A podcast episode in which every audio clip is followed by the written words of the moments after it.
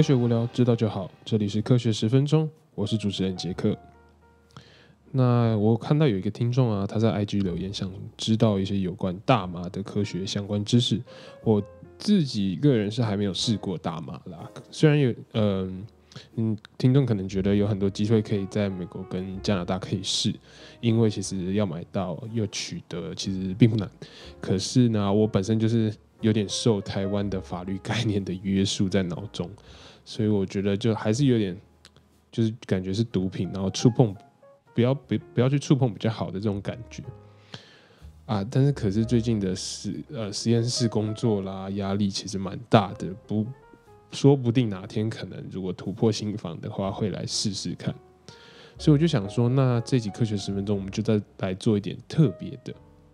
那我们这集就专门就来讲讲大麻的科学知识跟一些新闻这样子。那这次的大麻相关的知识呢，其实。会稍微比较硬一些，所以呢，呃，如果听众刚来到科学十分钟，可能会觉得我讲的有些太专业，但是其实我就是想要让这个节目有这样的一个目的，就是传达一些知识转移的部分。那如果觉得太硬的听众呢，可以去听听看我其他的集数也没有关系哦。好，呃，那我们首先就直接来进入主题吧。呃，究竟什么是大麻？其实呢，大麻就是一种植物嘛，那它有，呃，就是干燥之后啊，它可以把它卷在烟里面，然后水烟也有，那也有一种是 vapor，就是蒸汽式的，那也有人会把大麻的这个干燥后的呃叶子呢，拿来放在捣碎，放在 brownie 里面，或者是饼干，或者是小熊软糖里面，然后拿来用吃的。那大麻这种植物呢，它的学名叫。Cannabis sativa，sativa，sativa，应该是 sativa。那 cannabis 里面的 THC 的这个成分叫做 delta nine tetrahydrocannabinol，它是就是主要呃大麻让人就是比较迷幻啦，或者是心理感官受到影响，那有可能会是开心的、兴奋的、食欲增加。那也有人就是有放松、有镇定的感觉。那都是因为 THC 这个物质所造成的结果。那根据呃调查研究显示，到底有多少人在用呢？美国单就美国的二零一八年调查研究来看的话，总共就有一千一百万人以上在使用，而且这个趋势啊每年都在上升。那男生明显使用又多过于女生的人数，而且年龄层一直都有往下降的趋势。那全球的计算来讲，粗估来说的话，二零一七年的估算大概有一点八八亿人用过大麻，所以是非常非常多人，非常可怕一个数字数字这样子。那接下来我们就来讲讲看大麻是如何作用，然后对身体跟大脑会有什么样的影响。因为我觉得其实，诶，我查了一下 podcast 啦，就是有有蛮多 podcaster 都有讲到诶大麻的议题，然后有讲到大麻的新闻。那也最近也有就是一些。呃，法律相关的 podcast 是我记得是有讲到，就是推动大麻的这个意识觉醒的这个部分。然后我就是在呃想说，那我可以借由我对科学知识的一些了解，来对大家来宣导一下，就是大麻的一些知识，然后它对身体是怎么样作用的。好，那 THC 刚刚讲过了，这个我们就叫它呃 THC 好了，因为呃我记得中文叫做四氢化酚大。麻什么东西的，反正就是还蛮难的。那我就我们就叫它 THC 好了。那 THC 呢，它透过你在吸烟的方式，用空气的方式被吸入到肺中，然后跟血液交换之后，就跟就像是我们一般交换氧气啊，就是呼吸这样子的感觉。那所以很快的就可以输送到全身。可是呢，每个人的身体对于大麻的反应都不会是一样的嘛。所以有个人有人有可能吸了之后很嗨，可是有人可能过了一个小时都没什么感觉这样子。那相对于吸吸就是吸烟的这个方式呢，如果用吃了的话，像我刚刚讲的 brownies 跟 gummy bears 或者是饼干的话，大概三十分钟到一个小时才会有感觉。那它会比吸的就是稍微慢一点，那也会开始嗨。可是相对于用吸烟的方式，吃的跟喝的会明显有比较降低剂量的一个作用，然后它的效果也不会有吸烟的那么好。那作用机制的部分，THC 就像我们刚刚讲的，吸到肺里面，经过血液交换之后，那血液交换就会跑到全身嘛。那就会到大脑，那到大脑就会呃跟神经系统有过接触，那 THC 这个东西呢就会跟神经上面的 CB1 跟 CB2 的接受器所结合，结合之后呢，神经就会释放所谓的 neurotransmitter 神经传导物质，那这种物质呢，也就是可以让你开始嗨的分子，就是开始让你的神经开始 fire up，让你一直有这种很愉快的感觉。那这些分子呢，会进一步的返回给神经，就是 THC，然后结合 CB1、CB2，然后会造成 neurotransmitter 的释放。那 neurotransmitter 又会去造成神经有更多的钙离子跑到神经里，然后让神经开始分泌 anandamide，应该是 anandamide 了。对，那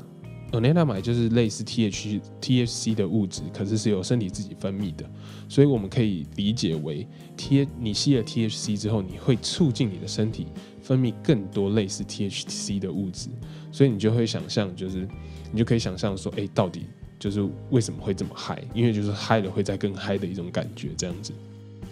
那 THC 另外一方面也会增加 dopamine 的分泌，就是多巴胺，让身体呢、大脑都会产生就是有快乐的感觉。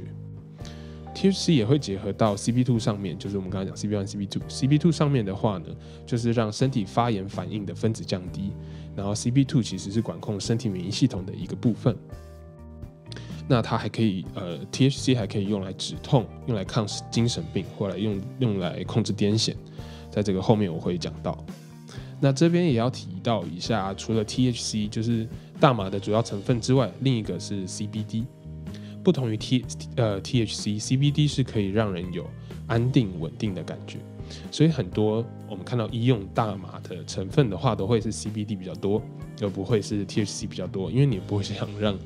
嗯注射之后让病患很嗨，那它可能会有攻击性什么之类的，所以大部分医用都是用 CBD 来治疗。那 CBD 可以用来治疗多发性硬化关节症啦、压力症候群、失智症、视觉失调等疾病，可是这一些呃。治疗的方法其实都没有非常呃 official 的医学研究跟证据显示，真的是 directly 就是直接因为 CBD 因为大麻的关系而去治疗到了这些疾病。好，那我们来讲一下刚刚有讲到的医用的疗效。那这时候就不得不提一下，就是有一个叫曼威尔古兹曼博士，他是一个生化学家。那他呃研究大麻研究了有二十年，长达二十年之久。那他就是近期啊，哎，我不知道是不是近期，大概有十年前吧。他利用 THC 注射到那个有一个小老鼠里面，然后这只小老鼠是患有脑癌脑瘤在他的大脑里的。经过只经过一周的治疗，相较于原本就是他照过的 MRI 核磁共振的呃影像扫描来说，原本肿瘤癌细胞一周后的 MRI 影像显示，肿瘤不仅还萎缩了，甚至后来消失了。所以他觉得就是这个发现，发现对人类非常非常重要这样子。可是他也说了，重点就是呃老鼠不是人类，所以也不知道人类是不是用这样的治疗方法。而且如果哪一天你看到呃有人说哎大麻可以治疗脑癌，那一定不是真的。对，因为他就是他觉得这这个东西就只是用于老鼠身上，而且还有很多很多的呃 follow up 需要做，就是有没有什么副作用，或者是。就是治疗过之后会不会对脑袋形成什么样的损伤？这都是呃在老鼠上可以做，可是在人体上就没有办法直接做这样的实验。那另外呢，他也发现说，如果在母鼠身上打，呃，就是怀孕的母鼠身上打了 THC 的话，生下的幼鼠呢会有明显的脑部发展问题，有的老鼠可能动作不协调，会撞来撞去的。那有的老鼠，因为老鼠是呃群居型动物嘛，可是有的老鼠会引发出。呃，社交互动障碍跟焦虑的情况，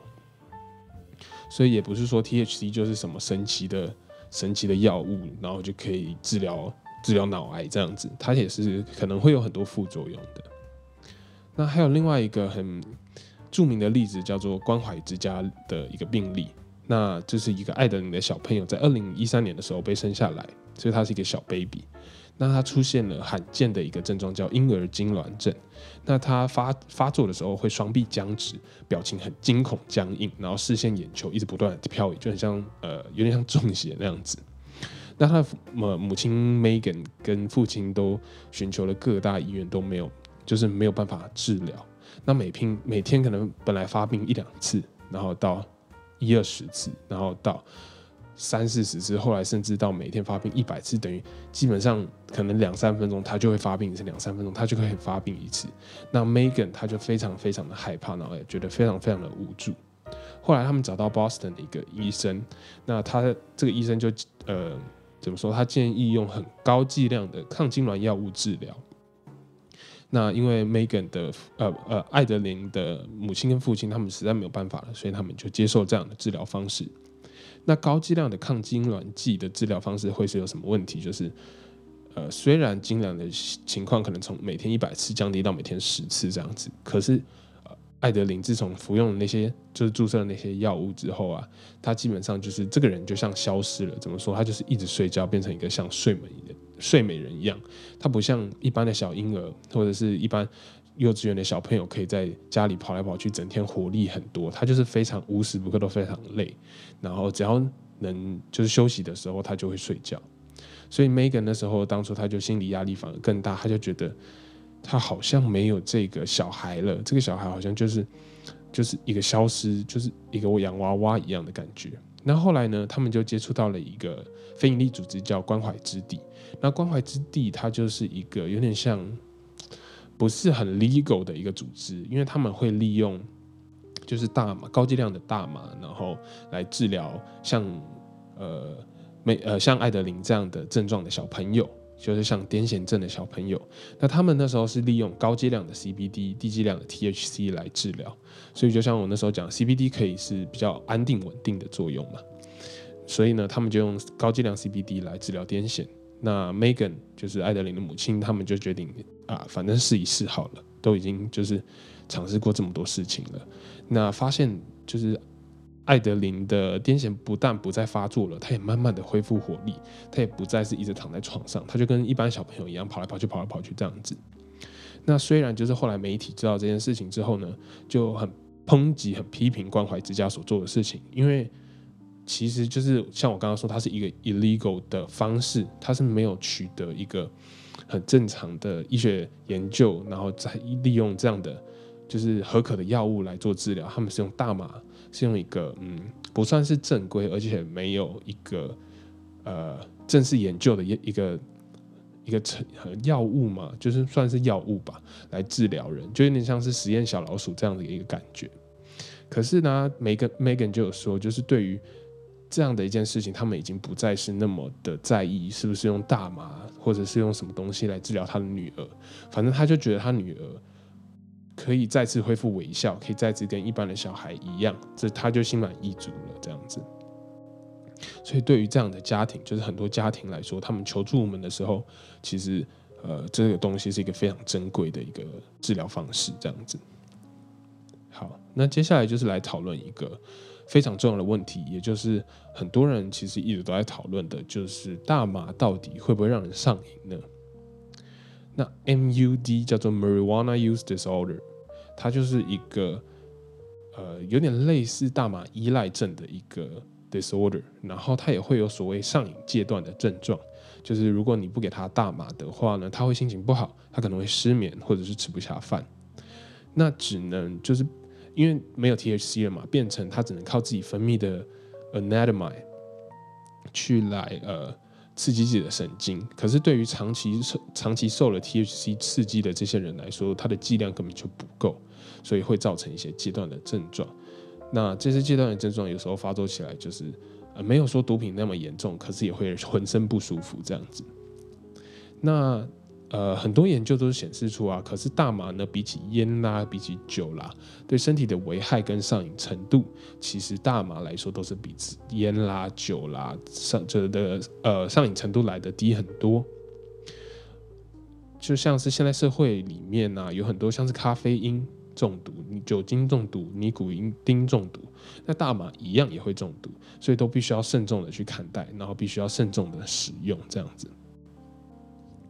那大麻目前研究就是有没有对人体有什么样的危害呢？有的，其实会造成，就是如果你吸了高剂量的大麻，会造成短期哦哦，我刚刚忘了讲，其实呢，呃，没有 overdose 大麻这件事情，唯一世界上唯一的一个例子，到现在的原因还是不明，就是他短时间内吸收了非常高剂量的大麻，可是是不是造成他因为吸收到高剂量的大麻而猝死呢？或者是只是因为心脏衰竭或者是心肌梗塞这样猝死，就是没有一个正确的答案。所以目前其实是没有高剂量就是 overdose 到死掉的这件事情，就是在大麻这个呃药物上面来说的话。好，那我刚刚说到对身体的危害有短期记忆的丧失，你可能会注意力不集中，判断力降低，所以美国就有规定说，开车的时候是不可以使用大麻的。那你的平衡能力会下降，可能走路歪歪斜斜的，就跟喝醉酒一样。那有人说啊，他会看一个东西，然后呃会觉得他装了眼睛装了放大镜，就是看得很近，然后一下看得很远，或者是变大变小之类的，就是呃对心理有产生一个迷幻的作用。那你也会有心跳加速的焦虑的这个症状。那长期使用下来，就像我们刚刚讲的，如果你一直都长期使用，而且都剂量越来越高的话，就会产生上瘾啦阶段的症状。那甚至会造成你脑袋的视觉失调的症状，或者是一直咳嗽，因为你是一直在吸烟嘛。那也有可能造成呃智力下降的这个问题。那有关于智力下降这个问题，其实有很多额外的研究。所以目前其实是只是有可能而已，还没有给出一个定论。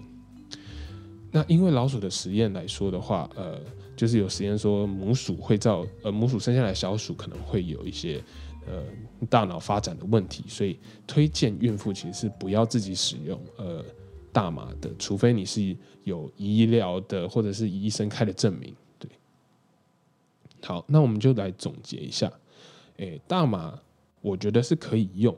但是你要谨慎使用，就是你可以试试看，可以，但是千万千万不要使用过量。那吸烟喝酒一样，就是会让自己的成瘾的状态越来越高。可是就是自己要有一个 discipline，说，哎，我不可以这样子。虽然可能对一些诶使用过的人来说，他们就觉得很嗨或者是什么，可是大麻。相对来说，上瘾的程度可能比吸烟跟喝酒还要低，所以当你有产生成瘾的状况的时候，你就要去看医生这样子。然后，就像我刚刚讲的，啊，最近听到 First Story 跟其他节目都有在推动一些大麻意识的觉醒，我觉得这是一个很值得讨论的问题。所以我做了这期节目，希望用科学的角度、医学的角度来跟大家分析一下大麻这样子。那这集的特别节目，希望大家会喜欢。